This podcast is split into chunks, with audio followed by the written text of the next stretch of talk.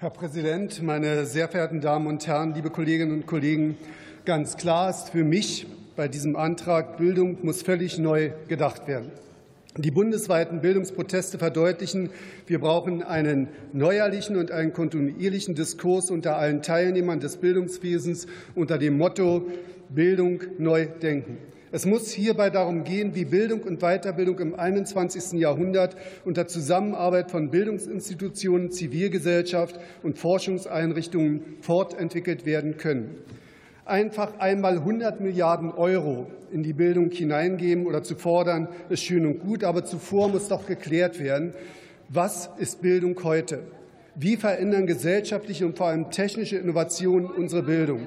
Wie sollen unsere Bildungseinrichtungen aussehen? Welche Inhalte sollen wie in Zukunft noch vermittelt werden? Aber vor allem, wer trägt die operative Verantwortung dafür bzw. wofür?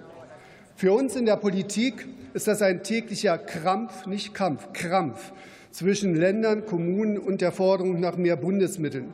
Und das ist auch für mich eine Frage nach den Freiheitsgraden.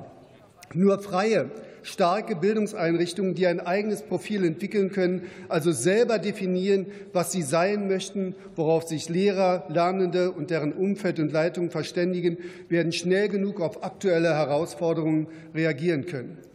Dies gilt nicht nur für Schulen. Ich halte es für wichtig, den Umfang staatlicher Vorgaben deutlich zurückzunehmen. Ich könnte auch Bürokratieabbau sagen.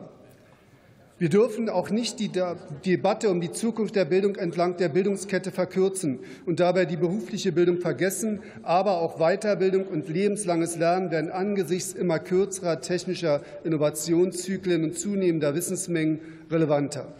Wir diskutieren überhaupt nicht darüber, wie Lernen systematisch lebenslang stattfinden kann. Und auch das fehlt mir beim Antrag der Linken. Mit dem mit dem Startchancenprogramm investieren wir jetzt allein 10 Milliarden Euro in Brennpunktschulen und schaffen damit den Einstieg in die bedarfsdifferenzierte Bildungsfinanzierung. Ein strategischer Erfolg und Paradigmenwechsel, wie Bildungsexperten grundsätzlich bescheinigen. Ich, ich persönlich bin fest davon überzeugt, dass nur mehr Freiheit und das Aufbrechen derzeitiger Konventionen und struktureller Selbstverständlichkeit den Schub bringen werden, beziehungsweise den wir brauchen. Nur eine Grundgesetzreform über die Verteilung und Neuordnung der Kompetenzen im Bildungsbereich wird uns fit für die Zukunft machen.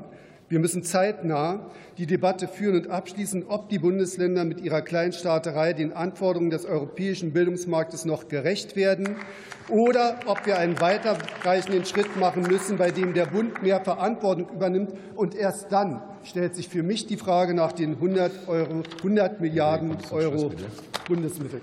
Danke. Vielen Dank, Herr Kollege. Nächste Rednerin ist die Kollegin Katrin Staffler, CDU-CSU-Fraktion.